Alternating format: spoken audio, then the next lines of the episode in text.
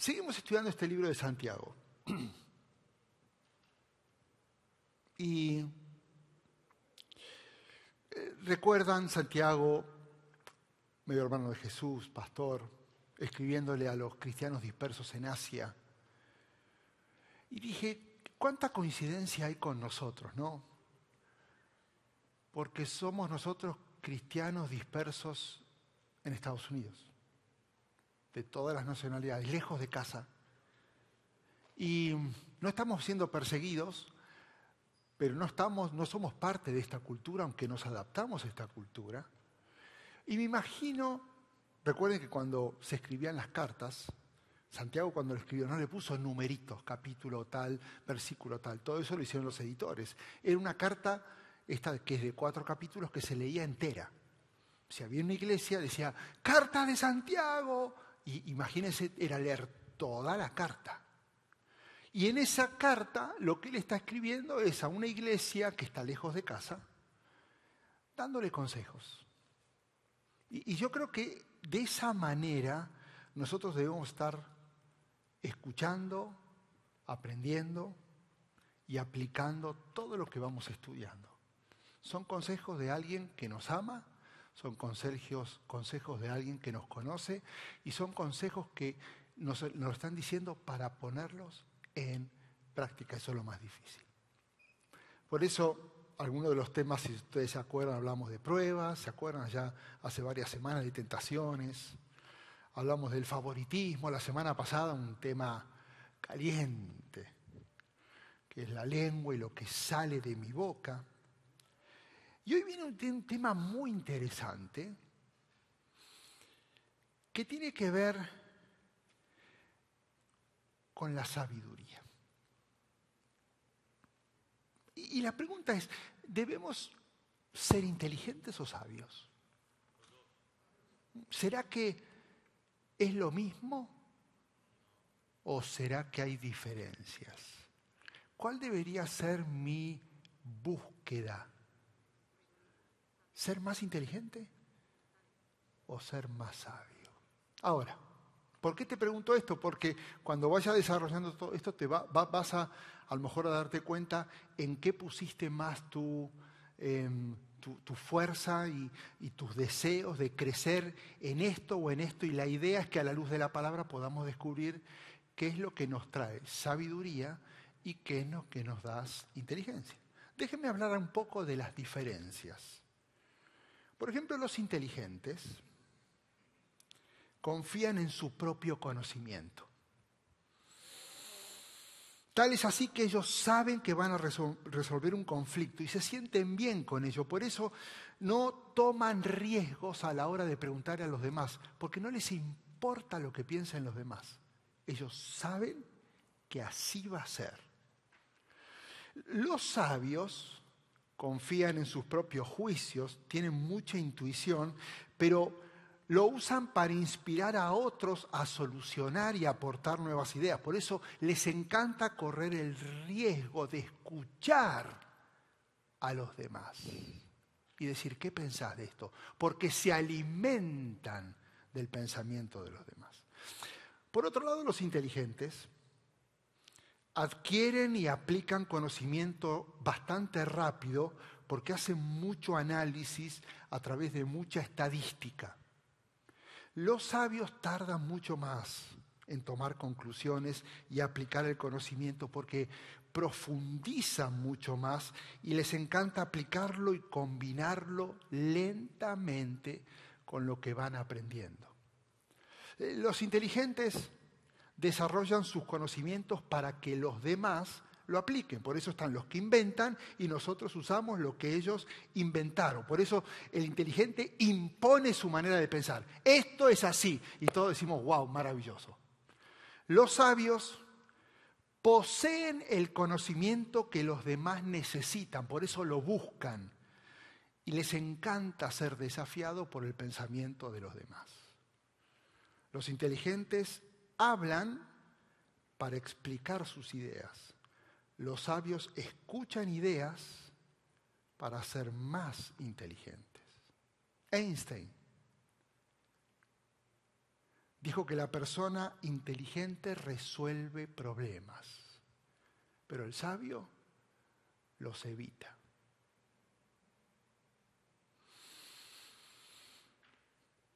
Y bíblicamente hablando, ¿habrá diferencia? Los inteligentes tienen mucho conocimiento de Dios. Los sabios temen a Dios a medida que ese conocimiento va creciendo. Yo puedo saber mucho de la Biblia y ser inteligente, pero puedo tener temor a Dios a medida que voy sabiendo mucho de la Biblia. ¿Qué dice algunos versículos al respecto? Job 28, 28, y dijo a los mortales, temer al Señor es de sabios, apartarse del, mal es de inteligentes. O en Proverbios, el comienzo de la sabiduría es el temor del Señor. Conocer al santo conocimiento es tener inteligencia. Ahora, convengamos que la cultura hoy busca la eficiencia en todas las cosas y define como inteligente al que logra lo máximo con muy poquito. Este es el caso de Alan Turing. Y ustedes dicen, ¿quién es Alan Turing? Que acá está la foto. Es el precursor de la inteligencia artificial, que ahora está de moda. El pequeño detalle que él descubrió todo esto fue en 1912. O sea que esto ya tiene 100 años y todo lo que estamos viviendo todo lo que estamos descubriendo está basado en lo que Turing dijo.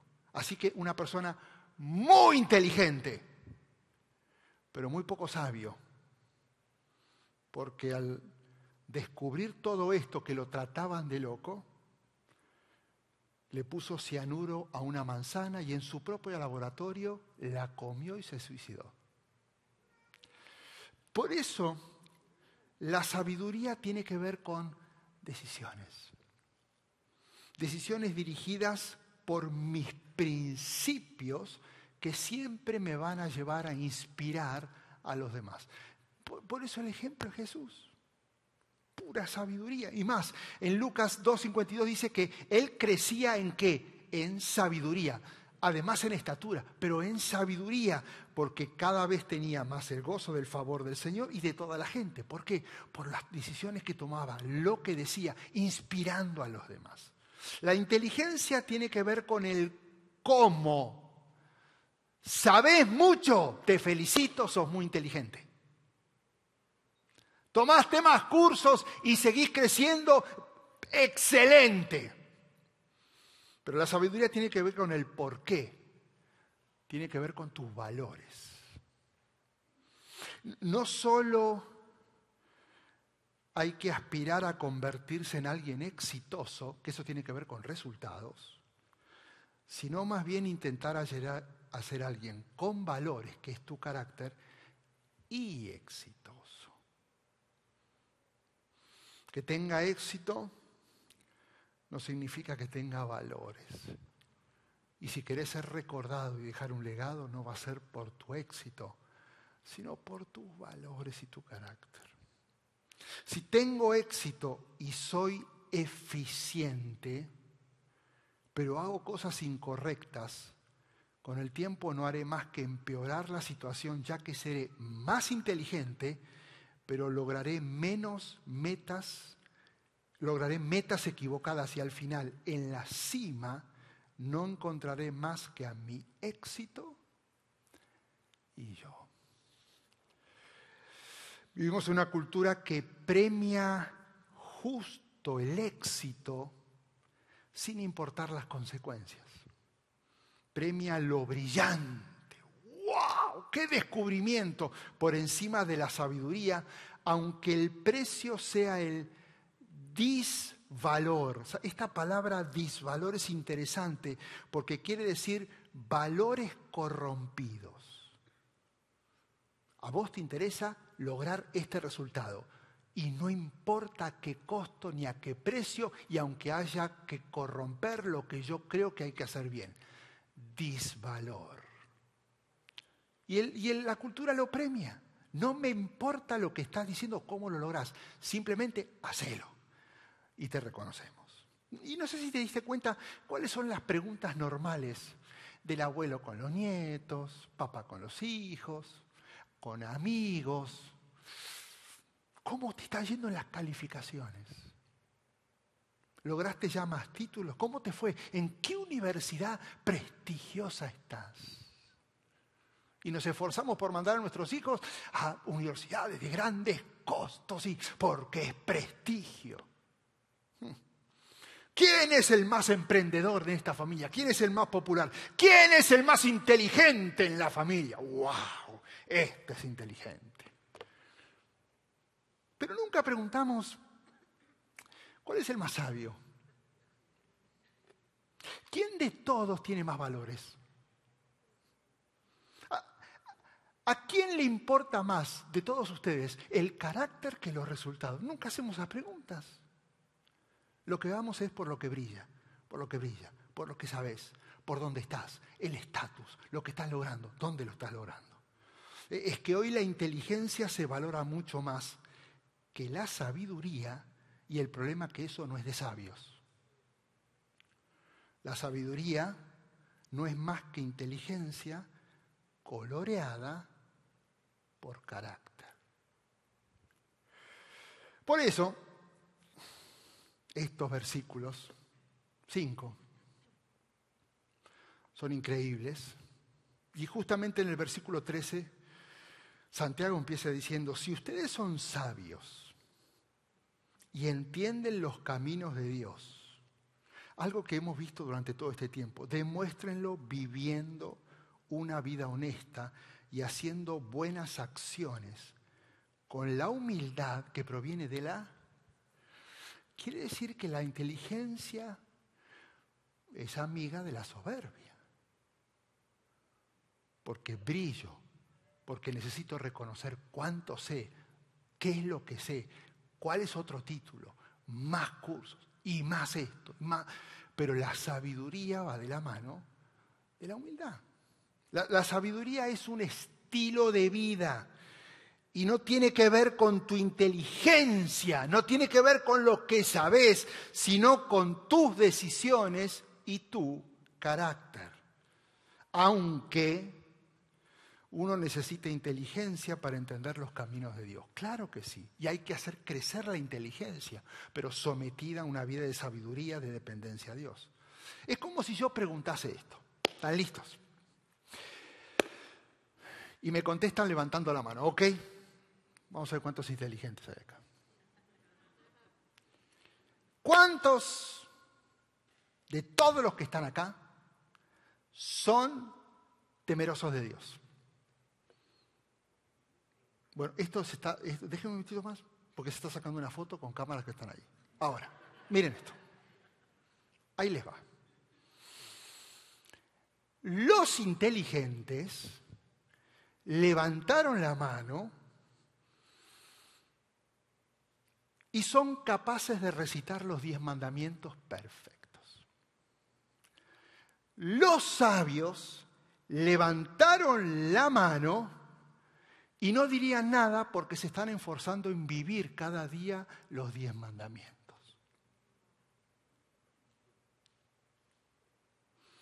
Menos mal que no dije unos y otros, ¿no? Ahí se las dejo.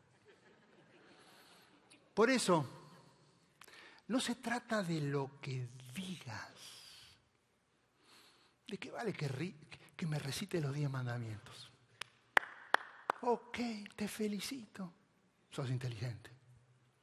Pero no, no, no tiene sentido. No, no es lo que digas, es quién sos. No se trata de las palabras difíciles que uses, sino de las acciones. No se trata de tus logros intelectuales, de tus logros estratégicos, sino cómo está tu corazón en medio de esos logros. No se trata de cuántos te siguen, sino de cómo te relacionas con los que te siguen. Por eso el énfasis de Santiago en esta enseñanza es cómo, cómo debemos pedir sabiduría. Porque lo que más debemos anhelar en momentos cruciales en la vida no es solo recordar lo que debería ser, eso es inteligencia, yo debería hacer, lo relaciono con la palabra, y esto es lo que debería hacer, sino decidir bien lo que voy a hacer con lo que sé, eso es sabiduría. Por eso no alcanza con el saber, sino necesitamos vivir lo que sabemos. Y por eso hoy quisiera dividir esta charla en dos partes. Lo que sucede cuando vivo y tengo la sabiduría de Dios y lo que sucede cuando no tengo la sabiduría de Dios. Y deseo, y mi anhelo y mi oración es que después de escuchar su palabra, Seas más inteligente porque vas a aprender más. Pero seas mucho más sabio porque vas a aprender a decidir mejor. ¿Estamos bien? Número uno. La falta de sabiduría de Dios lo que va a activar es la sabiduría terrenal. A, veces creo que Dios debe tener unos dolores de cabeza con nosotros. Porque en el momento que tenemos un problema, creo que nuestro accionar es como si le dijéramos, dame cinco minutos que necesito enfocarme porque voy a solucionar esto. Y en vez de conectarme con él para saber cómo hacerlo, lo pongo en hold. Momento. Cuando yo me alejo de la sabiduría y no dependo del Señor, automáticamente mi sabiduría terrenal se activa. Entonces ahora es el disco duro andando a mil para ver ¿Qué puedo hacer para solucionar todo? Él dice, si ustedes tienen envidias amargas y rivalidades en el corazón, dejen de presumir y de faltar a la verdad. Uf.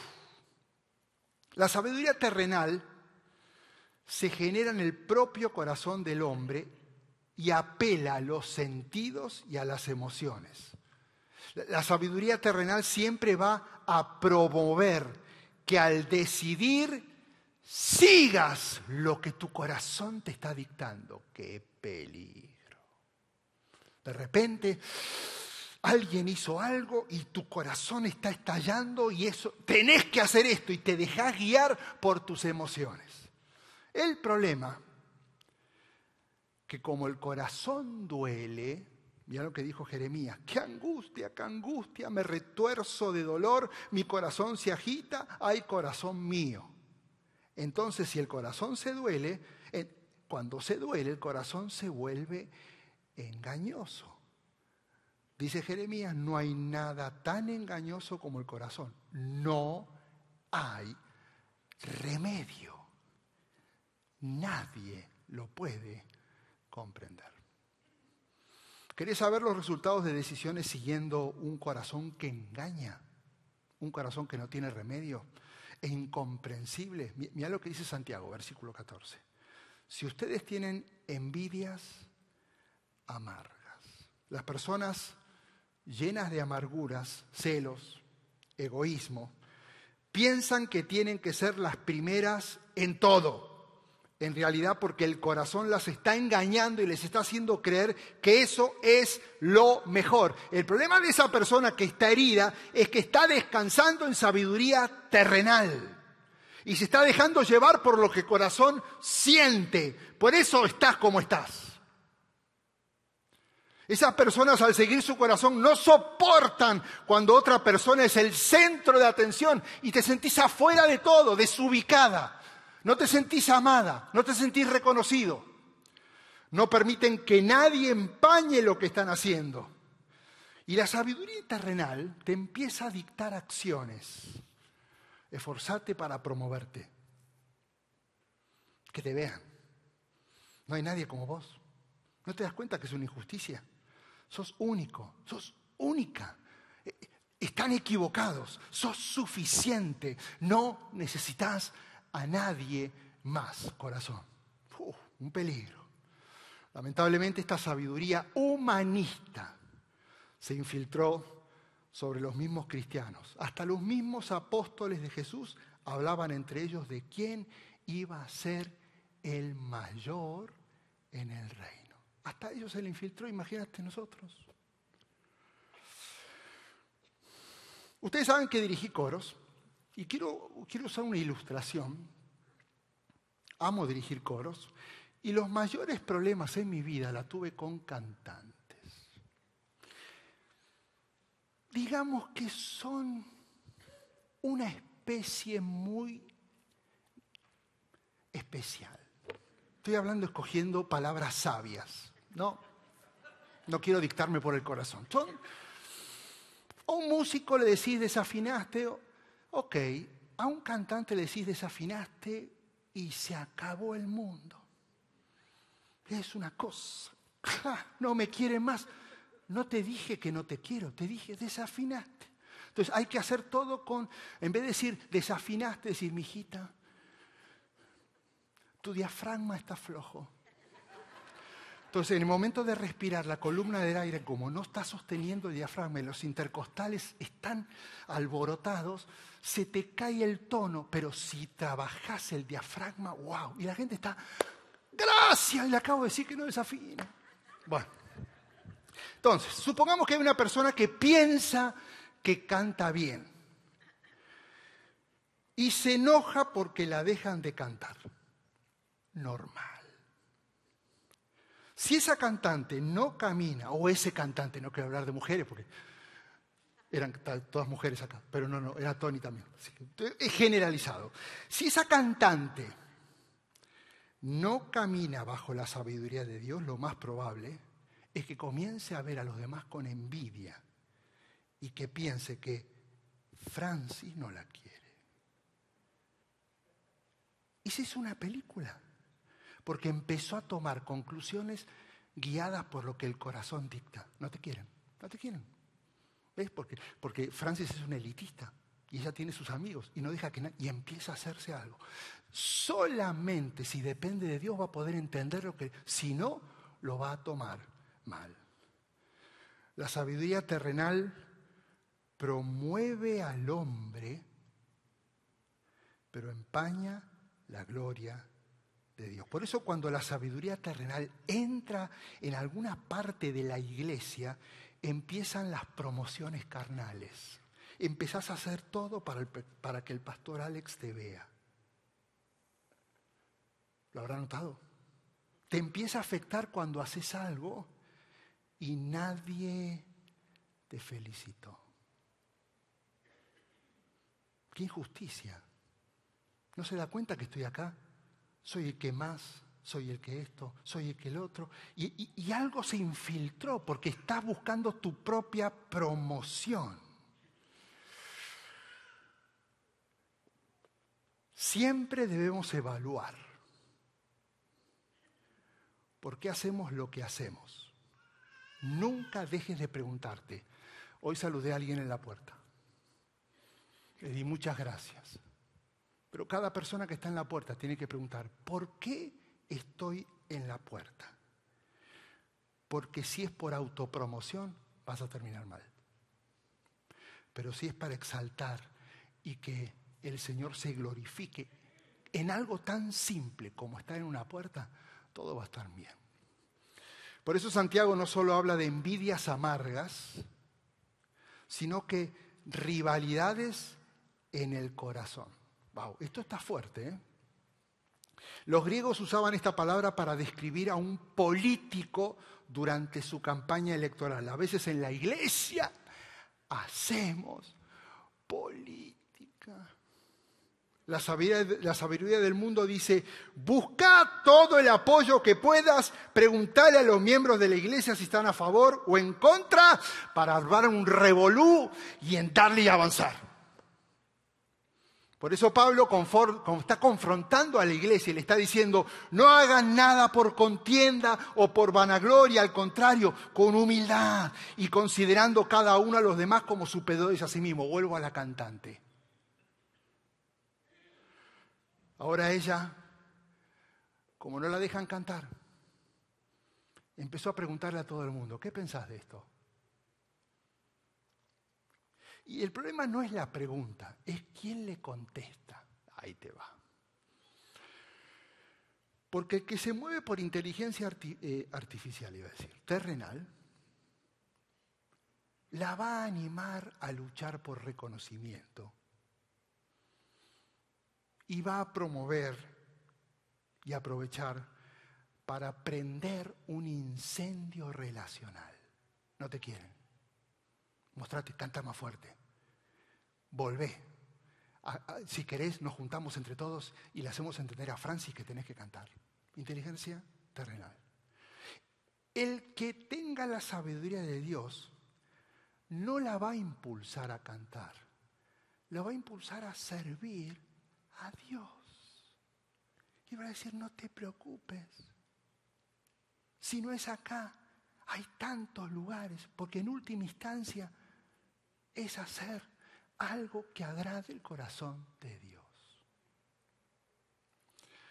La envidia y las rivalidades provocan arrogancia y promueven la mentira. Por eso esto Santiago lo aclara en el versículo 15.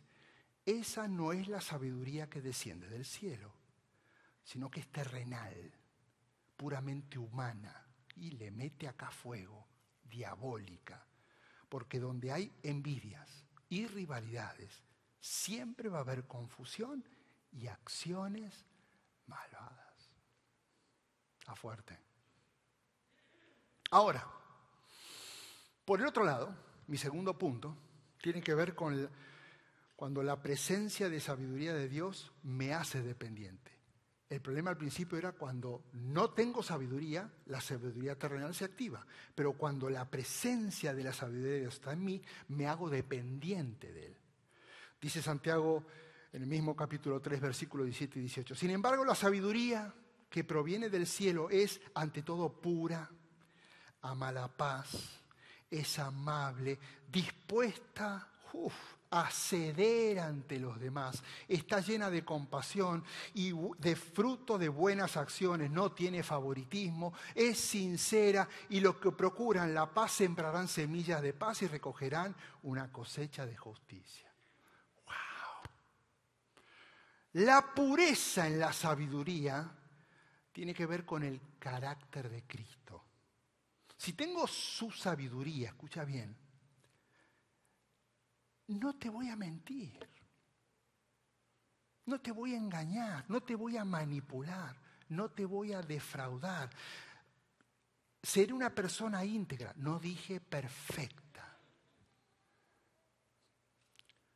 íntegra, porque habrá coherencia entre lo que hago y lo que digo. La persona íntegra no tiene miedo a ser descubierto porque no lo dice algo en grupo y después dice otra grosa en otro grupo.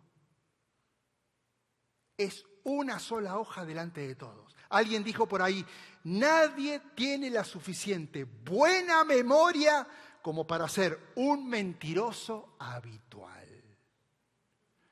Eventualmente vas a resbalar, pero si sos sabio, jamás vas a comprometer tu integridad.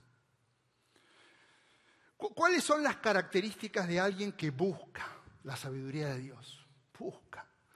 Ora, Señor, dame de tu sabiduría. Hay, hay características, hay consecuencias. Mira, Él las dice. Primero, ama la paz. La gente sabia trabaja para mantener armonía, jamás va a buscar la contienda, las rivalidades. Siempre va a buscar la paz. No están buscando peleas ni provocando irrojo entre la gente. Mira lo que dice el proverbio, honroso es el hombre al evitar toda clase de contienda, pero no hay necio que no inicie un pleito. Hay, hay dos cosas que causan discusiones. La comparación no puede ser que no estés cantando. Hmm. Aquella que es un desastre está y vos no. Y otro es la condenación. Todo es culpa del director, todo es de Francis. Ella es una elitista, ella es mala directora, encima canta mal. Ellos lo dicen, yo no. ¿eh? Cuando uno deja llevar por el corazón, puede llegar a decir cosas que después se alimentan. La semana pasada enseñaba sobre la lengua. Una vez que se dijo, el daño se hizo. El que tiene la sabiduría de Dios no solo ama la paz, sino que siempre es amable. Una persona sabia puede aprender, a puede aprender de cualquier persona. No está a la defensiva, está abierta a la razón, no es necia, está deseando escuchar, aprender. ¿Sabes por qué? Porque la sabiduría es dócil y amable. Ser amable o dócil no significa ser sumiso, significa ser razonable, deseoso, con ganas de aprender, deseoso de estar abierto a ideas y sugerencias. Vuelvo a la cantante. ¿Sabes cuál es la diferencia entre alguien que canta y está abierto a aprender a mejorar y alguien que al decir que no lo hace bien se siente atacado? No su canto, su sabiduría. Si sos sabio, vas a estar abierto a sugerencias y jamás a la defensiva. Mira lo que dice el proverbio, al necio le parece bien lo que emprende, pero el sabio siempre está escuchando el consejo. Tengo problemas de diafragma, voy a estudiar canto. ¿Me puedes enseñar, Francis? Quiero hacerlo mejor. Gracias por ser honestos conmigo. Gracias por ayudarme y no sentirte que fuiste rechazado. No fuiste rechazado. Hay algo que lo puede mejorar.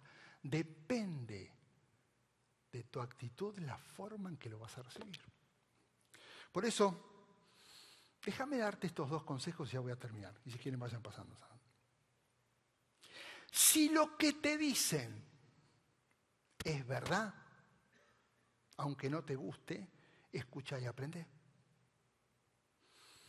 Pero si lo que te dicen es mentira, ignoralo. Olvídalo. Es mentira. ¿Qué te preocupa? No es la verdad. Si sos sabio, vas a estar abierto a la razón y nunca vas a criticar, criticar las sugerencias. Al contrario, vas a escucharlas, vas a ser amable, vas a agradecer. Y esto generará lo último que enseña Santiago. La persona llena de sabiduría de Dios está llena de compasión y del fruto de buenas acciones. Preguntas. Cuando alguien se equivoca, ¿sos de las personas que reaccionan y se molestan por la equivocación del otro? O sea, poca tolerancia. Siempre utilizas a alguien como blanco de tus bromas. Porque la sabiduría de Dios está llena de compasión. Y la sabiduría terrenal siempre va a enfatizar los errores de los demás. Sos de los que están rastreando los errores del pasado de las personas. Continúas con lo mismo aunque ya haya habido perdón, porque si sos sabio, no vas a enfocarte en los errores. Tendrás compasión, porque sabiduría es dar lo que uno necesita, no lo que uno merece. Dice el Proverbios, el que perdona la ofensa cultiva el amor, el que insiste en la ofensa divide todo. Santiago termina este pasaje dando el secreto para hacer, para saber lo que hay que hacer en todo momento. Los que procuran la paz sembrarán semillas de paz y recogerán cosecha de justicia. ¿Estás conforme como estás? ¿Te has enfocado más en conocimiento que en vivir lo que conoces? ¿Estás conforme en la forma que tratas a tu familia? Un inteligente diría, claro, porque hago esto, esto, esto, esto y esto. Un sabio va a decir, lo puedo hacer mucho mejor. ¿Intentaste sacar a los que te rodean y ayudarlos humanamente? ¿No te gustaría tener la sabiduría de Dios para vivir feliz, viviendo y siendo reconocido y siendo recordado como una persona que sembró semillas de paz. Ese tipo lo único que quería era un sabio, pero no estudió, pero era un sabio, porque buscó la paz. Y si vos me decís, ¿cómo se logra esto? Es increíble porque cuando estudiamos la semana pasada sobre la lengua, Santiago presenta el problema y nunca dice cómo se soluciona. Hoy vuelvo a escribirlo y este, estos capítulos le faltaría un, un versículo más. Pero Santiago lo da por hecho que entendemos cómo lograr ser más sabios. Y ahí te va el gran secreto a voces. Permitiendo que Jesús tome el control de tu vida. No hay otra manera. No hay. No es otra maestría. No es otro resultado. No es otra casa. No es un mejor trabajo.